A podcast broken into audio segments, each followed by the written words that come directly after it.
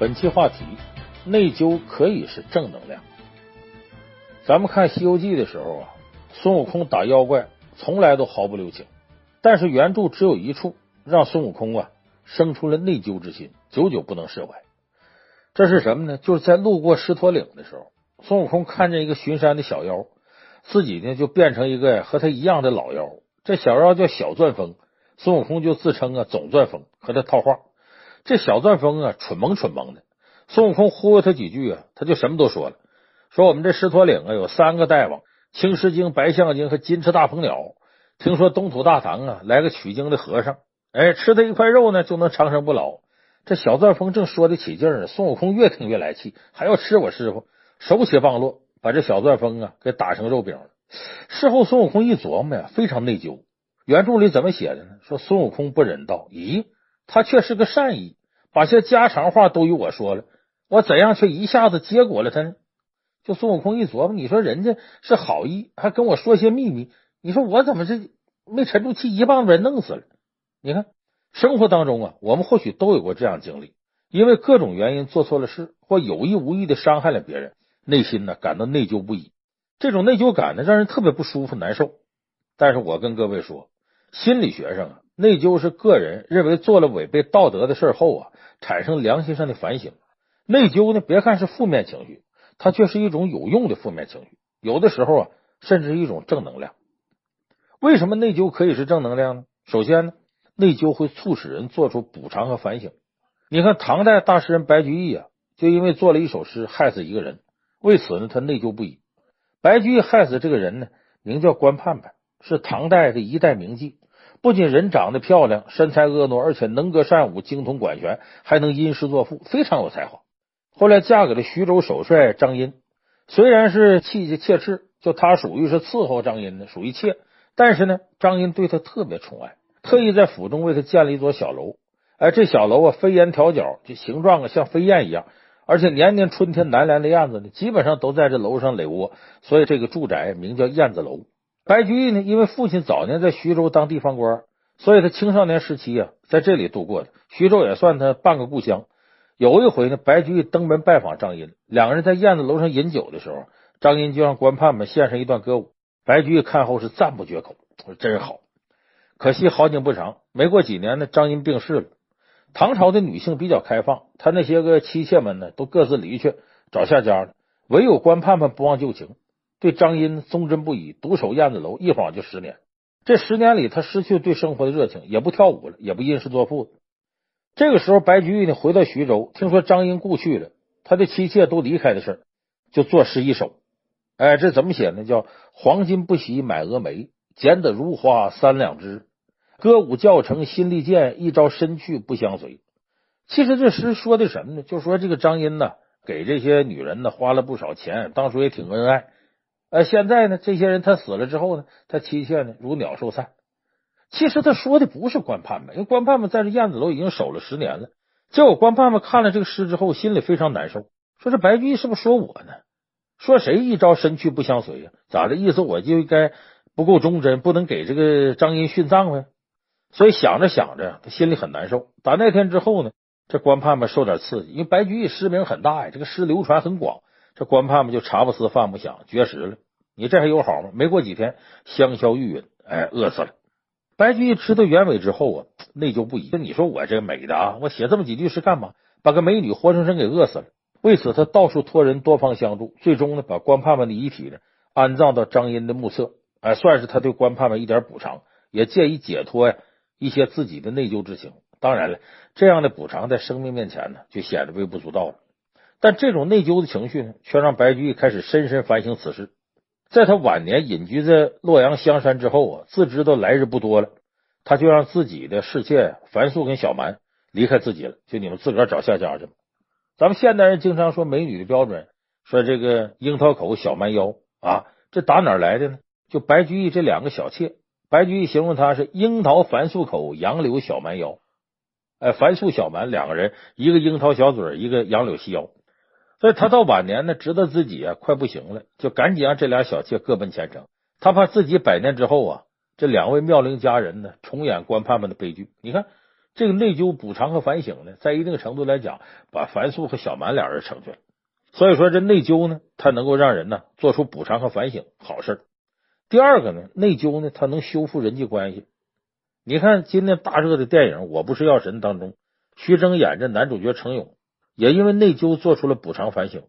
程勇最开始呢是个卖印度神油的，人到中年呢不得已，生意清淡，房租交不起，老爸有病治不起，媳妇改嫁，连孩子都要被媳妇带出国离开他。就在这个时候呢，他得到了一个所谓的商机，就是帮白血病人吕受仪呀以及他那些病友到印度去走私格列宁的印度仿制药。做这事儿是犯法的。程勇起初动机很简单，我就赚钱，有了钱就能给老爸治病，有了钱就能拿回儿子抚养权。可等他赚够了钱之后呢，他觉得不应该再以身犯险了。说我就是为了赚钱，现在钱赚到手了，我可以改行了。他这么想无可厚非。可是他这个举动让吕受仪走到了人生尽头，没有了廉价药代替，吃不起进口药，病痛折磨之下呢，吕受仪自杀了。吕受仪的死呢，让程勇非常内疚，他开始反省自己，开始真切的进入到了白血病人的这个群体当中。这一次呢，他不为赚钱，只为这些病人。他以成本价呢，甚至赔钱卖药。之所以这么会这么做呢，程勇说了，就当是还他们的，这就是内疚促使程勇做出了补偿，做出了反省，同时呢，也让他修复了人际关系。之前和他一起卖药的牧师、穷小子黄毛、单亲妈妈，不仅给他带来了友情，给他赢得了尊重，同时也带来了爱情。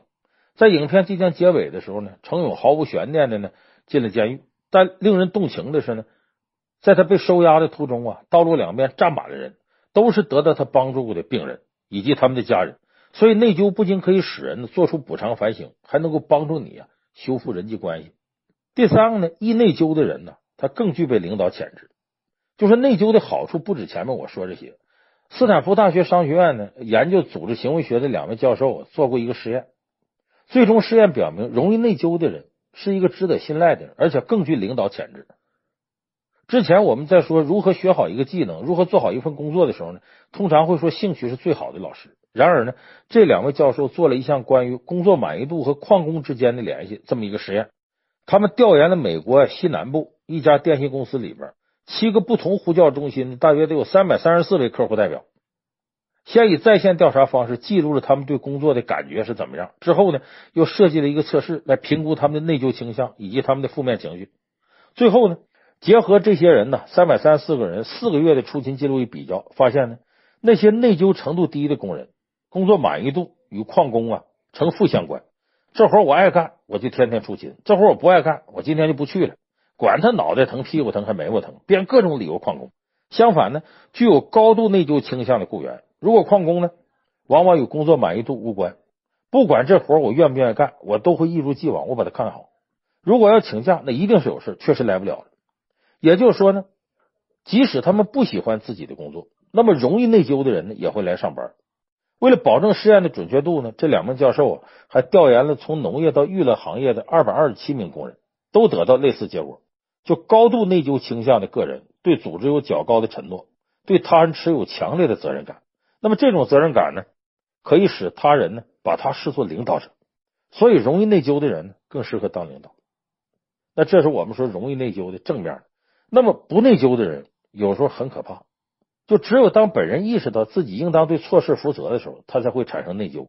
如果一个人毫无内疚之心，确实可以说明他不觉得自己做错事了。也就是说呢，内疚虽然是负面情绪，但他有很多正能量。没有这种负面情绪的人呢，他就容易缺失这些正能量。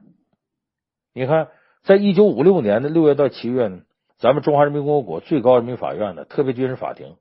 对在沈阳和太原呢，关押在战犯管理所的四十五名日本战犯进行了起诉和审判。在审判过程当中呢，大家发现了这四十五名日本战犯有个共同特点，就是对于侵华战争犯下的罪行没有丝毫内疚之心。哎，他们的理由有三个：一个是颠倒黑白，声称我没参与侵略战争，我这是帮助你中国呢，大东亚共荣圈吗？第二个呢是向上推卸责任，说侵华战争是国家发动的，我服从命令啊。我服从我上边，又司令啊，又首相啊，又天皇啊。军人服从命令是第一责任吗？天皇让我干什么我就干什么，我没错啊。第三个是向下推卸责任。那你说那些大屠杀暴行，我不知道，那不是我干的，我那些下属瞒着我干的。我要知道这事就不会发生。那为什么这些战犯有这么多理由对此毫无内疚之心呢？因为如果他们有了内疚之心，他早就想着去补偿、去忏悔了。那么对于这些穷凶极恶的人来说呢，他必须找到某个办法、某种理由，让自己心里不内疚，这样呢，干这些伤天害理的暴行啊，对他们来说就变得容易了。所以有的时候没有内疚之心的人呢，他是非常可怕的。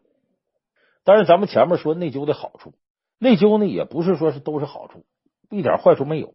作为负面情绪呢，它也会被人利用，它也容易使自己陷入到悲观当中。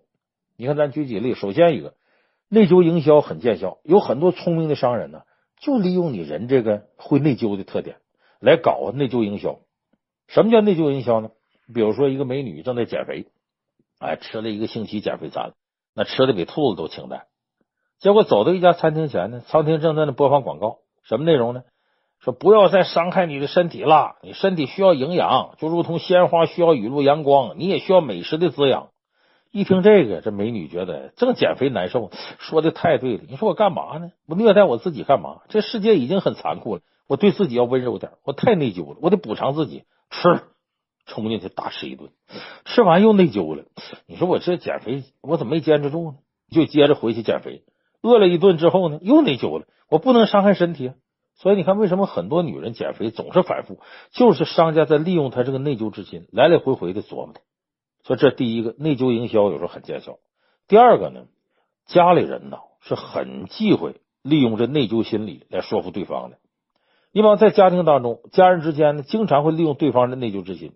你比方说，湖南卫视最近推出个真人秀节目叫《妻子的旅行》，这里边呢那个演员郭晓东。他的妻子程丽莎就抱怨说：“我为了家庭，为了郭晓东啊，我做了全职家庭主妇，我放弃了自己事业。现在我觉得我自己已经没有自我了。哎，我原来在舞台上啊，那都是女一号、女二号，到现在到这个年纪了，想要重新找回事业太难了。你让我演大龙套，我不甘心呢。”一边说一边流泪。那么在演播室里边看到这一幕的郭晓东啊，那很是内疚，觉得自个儿对不起老婆。那么我们平常生活当中呢，这一幕也很常见。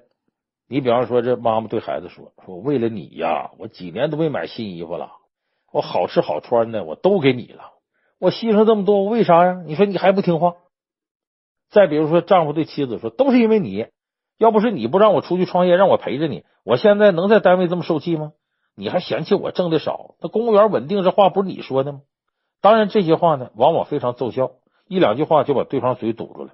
但是，如果你长期利用对方的内疚心理，久而久之啊，这就容易成为两个人关系之间的毒药。他总觉得他对不起你，时间长了，人这个心态会发生变化。他总觉得他欠着你的，一见你的就矮三分。这说白了是平常的朋友关系还行，最多他躲着你而已，能还你人情还你人情。两口子天天朝夕相处，长辈晚辈天天在一块儿，时间长了，一方觉得对对方啊很低，对不起对方，这绝对不是好事，这不是家人关系。家里头啊。是讲爱的地方，不是讲道理的地方。所以，这种内疚心理的利用，容易使家里到最后啊，气氛变得非常紧张。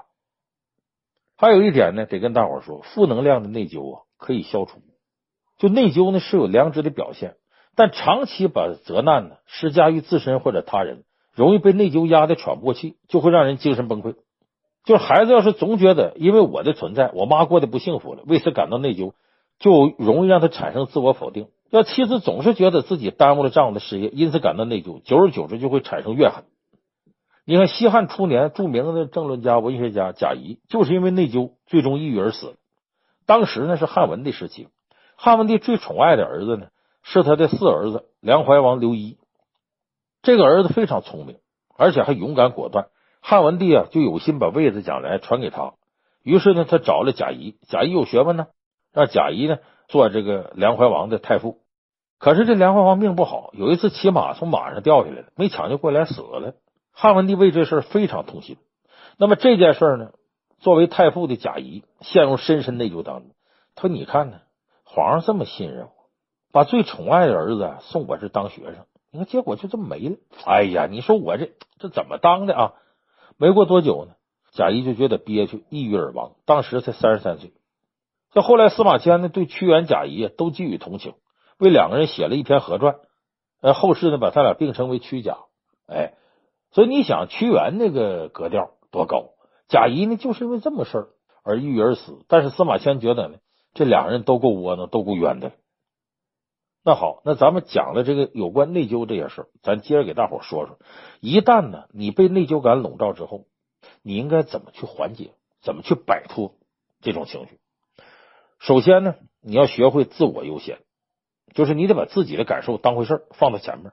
在二零一七年呢美国医学会杂志啊上面刊载这么一个故事：说加拿大有个医生叫诺兰奈伦，他遇到一名啊来看病的五十岁女性。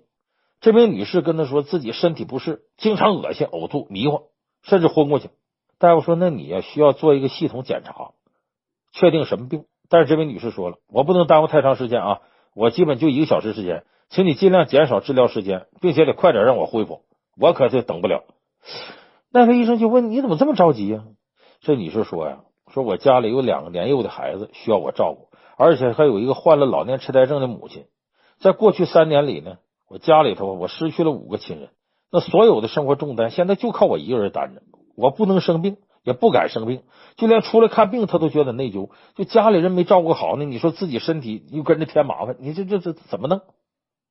这奈伦医生听了这些原因之后啊，给他做了系统检查，发现呢，这个女士身体上啊没什么器质性病变，哎，就说没什么实际的病。那么她这些不舒服症状是怎么来的呢？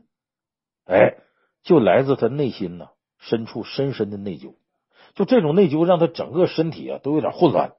说最终呢，奈伦医生的处方就是呢，说允许将你自己的需求放在最先，就你先别考虑孩子跟老人，每天你至少有三十分钟时间，你考虑自己想干啥，自己干什么舒服，就把自己的需求呢放在第一位。那自从按照这个处方做了之后呢，哎。这位女士身体果然好了很多，不舒服的症状啊大大减轻了。所以，我们说摆脱这种内疚心理呢，先要学会自我优先，就先考虑考虑自个儿。你这一点呢，我以前在说十二生肖的时候说过。我说，你看为什么戌狗亥猪呃这一对一起出现？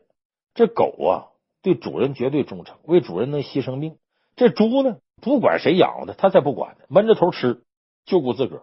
所以戌狗亥猪搁到一块，说明什么问题？人呢，既得像狗一样对得起别人，也得像猪一样对得起自个儿。你少了任何其中一个，你这人生都不完美。哎，你对不起别人，你道德上有负罪；你对不起自个儿，你自个儿亏欠。哎，所以这两个要很好的结合。如果说你内疚，你总觉得对不起别人，那好，那么你适当的要对得起自个儿，把自个儿需求放在前面，这就平衡了。所以这是第一个。呃，解决内疚感呢，让自己几乎要崩溃了，用这个方法，自我优先。第二个呢，完整的复盘，适度补偿。就除了学会自我优先呢，第二个方法就是呢，完全的体验这种感受，就找一个不被外界打扰的时间，你闭上眼睛，完整的并且深入的去感受内心涌出来的内疚感。就你特别完整的想想这个内疚感是怎么回事，以第三方的角度来经历这过程，全面复盘。就我为什么内疚？我到底做错什么了？那么这种感觉或许，让你感到很受伤，但是有个好处，它却能缓解你心中的内疚，而且一下能找到内疚的原因。哎，就这个过程其实是一个释放，是个舒缓。那么当你了解到让你产生内疚的原因之后呢，你就可以主动的补偿你的过失。补偿的过程完事了，那么你内心的内疚感、负罪感就会因此得到缓解。所以，我们说内疚呢，虽然是负面情绪，但是呢，它有正能量的一面。如果你此时正因为某件事情陷入深深的内疚当中，我奉劝你别着急，或许这并不是坏事。了解自己为什么能内疚，从而呢更好的控制它。你把内疚感控制住了，其实就是控制住你的情绪。那么控制住你的情绪，你的生活可能各个方面就会平衡，就由此会走向一个美好的坦途。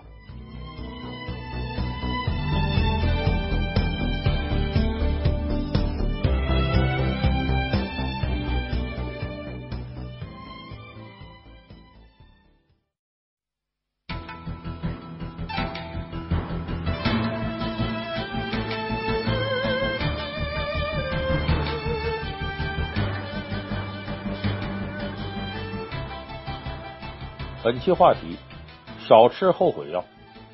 在四大名著里边啊，《西游记》算是最大的 IP，被改编的次数啊最多。电视剧啊、电影啊、动画片，你看最近非常火的两个明星结婚的事儿啊，冯绍峰和赵丽颖，那不就是因为演了那个《西游记》题材的电影《女儿国》在里边是男女主角吗？那么在根据《西游记》改编的诸多作品当中，比较经典的，我估计很多朋友会想到一九九五年周星驰主演的《大话西游》。哎，这部作品应该能排上《西游记》电影的前几名。这电影里边有很多经典台词，那么流传最广的、最感人的是什么呢？实际上，很多八零后的朋友都能背下来。啊，曾经有一份真诚的爱情摆在我面前，但是我没有珍惜。等到失去了的时候，才后悔莫及。尘世间最痛苦的莫过如此。如果可以再给我一个机会，再来一次的话，我会跟那个女孩子说我爱她。如果非要把这份爱加上一个期限，我希望是一万年。这台词都臭了大街了。那么这句话你琢磨琢磨，它本来是句谎言。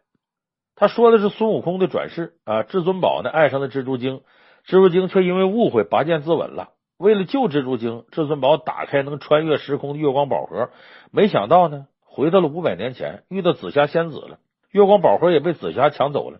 为了夺回宝盒，他假装爱上紫霞，在紫霞拔剑要杀他的时候，他为了自救，才编造出这么一段感人的谎言。可是呢，这段谎言呢，却一语成谶了。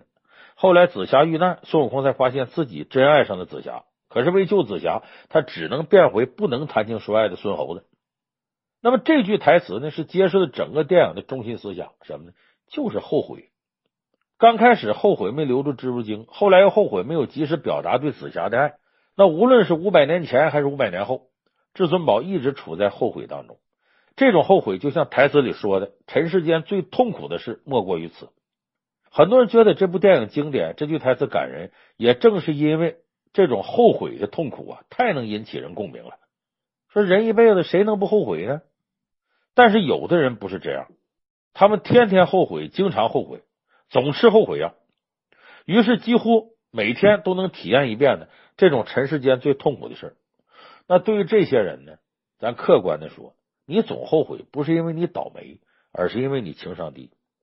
就说容易后悔，其实是情商问题。那为什么有的人就特别容易后悔呢？要怎么样才能减少后悔的次数呢？减轻后悔的痛苦呢？哎，今天咱们就给大伙说说关于后悔这些事儿，怎么少吃后悔药。人为什么会后悔？有这么几种原因：第一个是情绪决策，第二个是自我怀疑，第三个是反事实思考。咱一样一样给大伙拆开说啊。首先说第一种，什么叫情绪决策呢？就是决定去做什么，不做什么。在做这个决策的时候，用的不是理性的思维，而是感性的情绪。就你用情绪去思考了。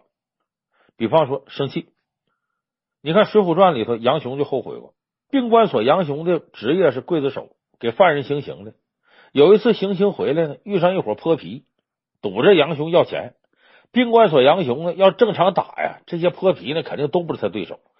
关键是现在呢，他这是出了红差。过去呢，刽子手行刑杀人呢，叫出红差，身上呢为讨吉利挂一堆红布，哎，就是为去晦气，讨个喜头。还有一群人前呼后拥。这他就伸不开手脚了，眼看就要吃亏。这时候，一个路人把他给救了。哎，就是外地来这做买卖的，结果赔本了，回不去家了，在此地流浪的拼命三郎石秀。咱们说《水浒传》里的英雄好汉呢，不怕这个丢命，就怕丢脸。所以这石秀呢，说是杨雄的救命恩人呢，都不为过。所以杨雄呢，就把石秀啊给请家里了，还是他呢和自个儿的老丈人一块做买卖，经营肉铺，好吃好喝好招待。石秀呢，也当然对杨雄感恩戴德，所以对杨雄的事情格外上心。他就发现呢，这杨雄的媳妇潘巧云有问题，跟一个叫裴如海的和尚有染，他就把这事儿告诉杨雄了。按理说这事儿呢，要是杨雄能及时处理，又能避免一次丢脸，他应该感激石秀。可是呢，还没等到他抓住把柄，眼见为实呢，就喝醉酒了。酒后呢，吐真言，把这事儿给吐露出去了。结果呢？潘巧云呢，给知道了。潘巧云多有心眼儿，他假装啥事儿也没有。第二天杨雄酒醒之后呢，他就故意哭哭啼啼倒打一耙，说：“你这兄弟石秀啊，在咱们家里啊，呃，调戏我不成啊，就怀恨在心。”当时杨雄的情绪就上来了，也不问青红皂白，回身就把石秀给撵出去了。那后果怎么样？杨雄发现真相，特别后悔。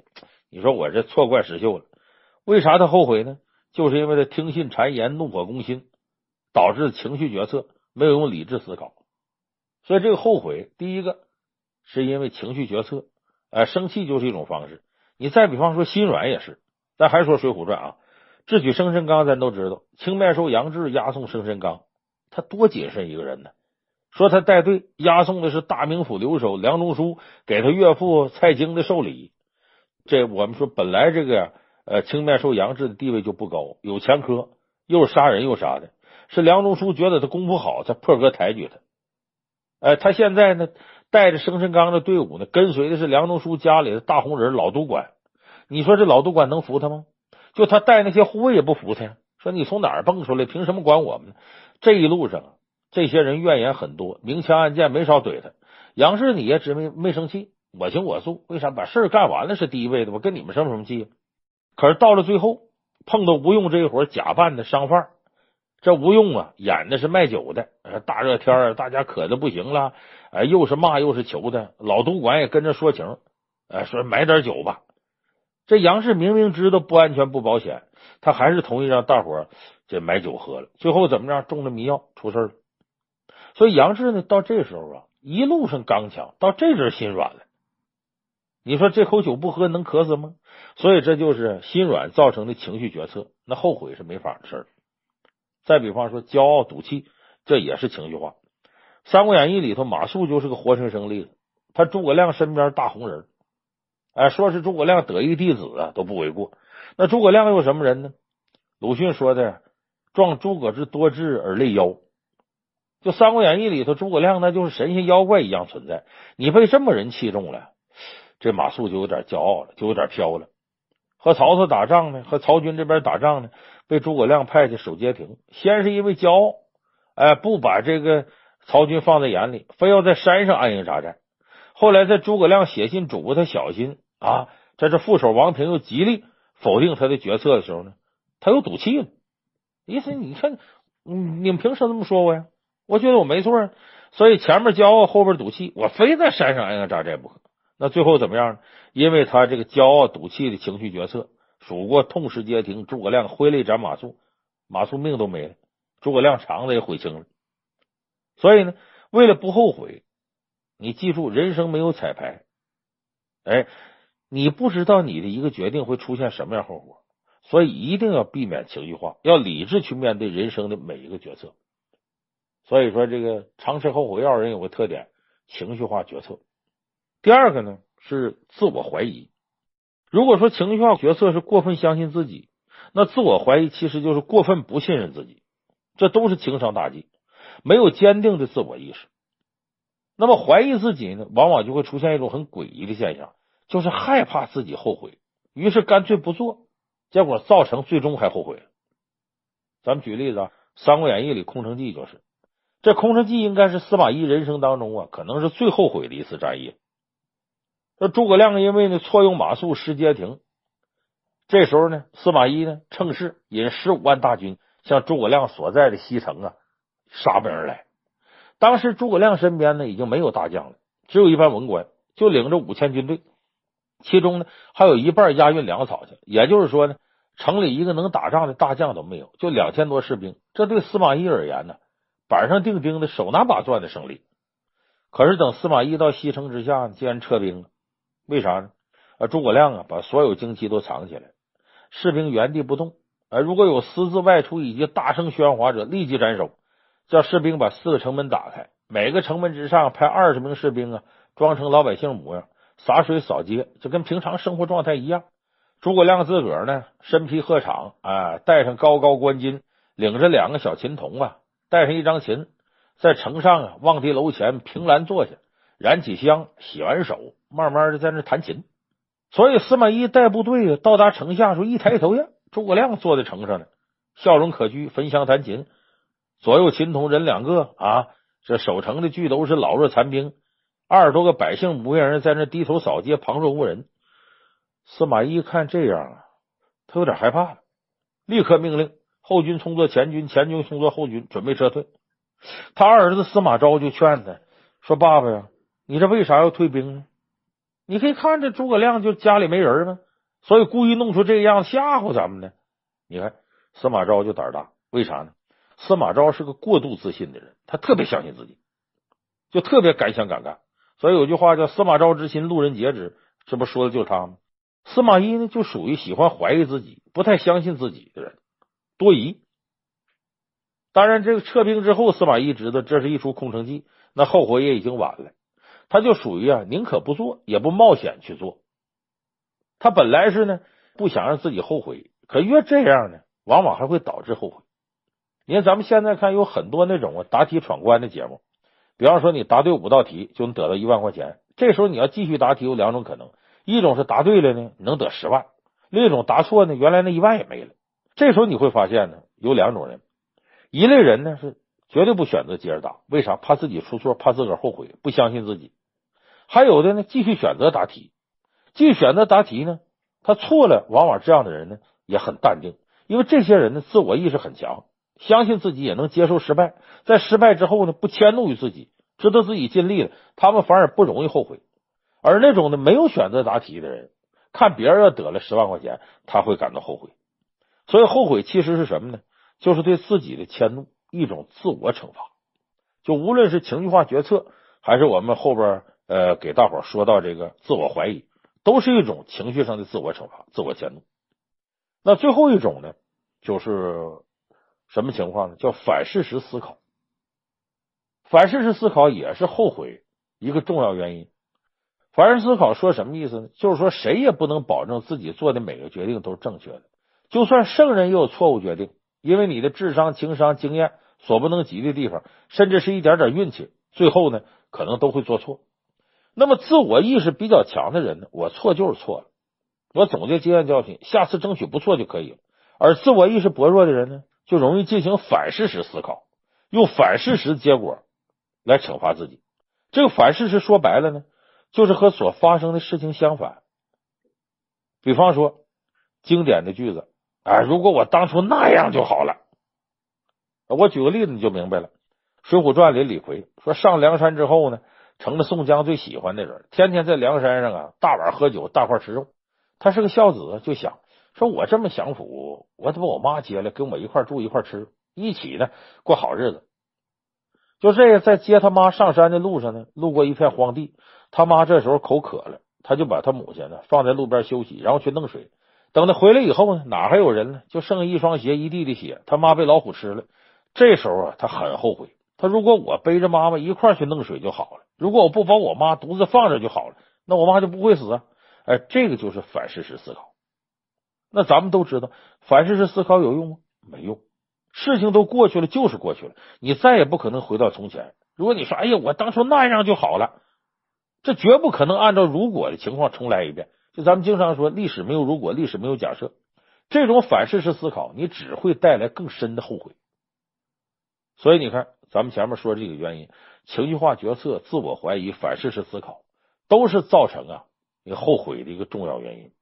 那说了这么多，到底怎么做才能不后悔呢？少吃后悔药呢？其实，细心的朋友肯定发现，咱们前面说原因的时候，就已经蕴含了解决办法。咱再一一给大伙说过，第一，不要被情绪左右，一定要重视自己人生的每一个决定，每一个决定你都要去认真对待，一定在做决定之前要做到冷静理智，不是情绪化。第二个呢，在做决定的时候，不要害怕后悔，人有时候怕什么来什么。这里呢，我教大家一个办法，现在管理学上呢有一个叫后悔值的名词，就是后悔的程度是可以计算出来的。怎么计算呢？就是你把每一种可能出现的情况。都写下来，然后逐个分析哪种情况出现更容易让你后悔，最后选择后悔值最低那一种决定就好了。大伙细琢磨琢磨，如果有事你就用这方法，你看看。第三呢，就是事情做了以后呢，不要再去做反事实思考了。哎，就像有部这电视剧《蜗居》啊，里边海清扮演一个小白领，和老公两个人都是外地的，大学的时候在上海上学，这期间谈恋爱了，后来一起留在上海打拼。基本上属于啊没根没底儿的，过得肯定挺清苦。生了孩子呢，养不起，都得放到老家养。这海清呢，想钱都快想疯了。有一天做梦呢，梦到一组彩票号码，第二天赶紧去买，结果是啥呢？这组号码全中，但顺序不对，一分钱没拿到。这海清就说了：“说如果我能把号码所有的排列组合都买下来就好了。”你看，这就是反事实思考。我们必须知道，这个世界上。有一种叫蝴蝶效应的现象，说南美洲蝴蝶扇一下翅膀，就可能引起亚洲地区的一阵台风。如果当初海清真选择了那组号码全买，也许啊这号码全变了，他可能更后悔。所以，当你控制不住要进行反事实思考的时候，你就想，如果当初我真的那么做，说不定又会出现其他不确定因素了，也比现在这个结果更糟糕。我记得以前我们打麻将的时候就有过这种例子，说这把牌呀，我打的这骰子去抓牌，说哎呀，我我当初我就我不这么打骰子好了，我使点劲好了。嘿，你一使点劲，说不定那牌又不是那样了。所以这个东西没有在这上后悔的。就我说这反事实思考，有的时候非常荒谬，一下容易把你陷入到这后悔的这种连环糟糕的情绪当中。所以说，反事实思考是要不得。第四呢，就是接受自己的真实水平，允许自己可以有失误。说白了，后悔是什么呢？就一种自我惩罚，因为不接受自己的真实水平啊。以我的智商、经验和阅历，我当时就只能做出这样的决定。就你得接受自己真实水平，这个世界上没有早知道。哎，我当时就是不知道，所以呢，我是没有错的。你不要迁怒于自己，不要去惩罚自己，得善待自己，就得允许自个儿失误。啊，有的人是就觉得，哎呀，我要那么的就好了，就觉得自个儿这啊真差。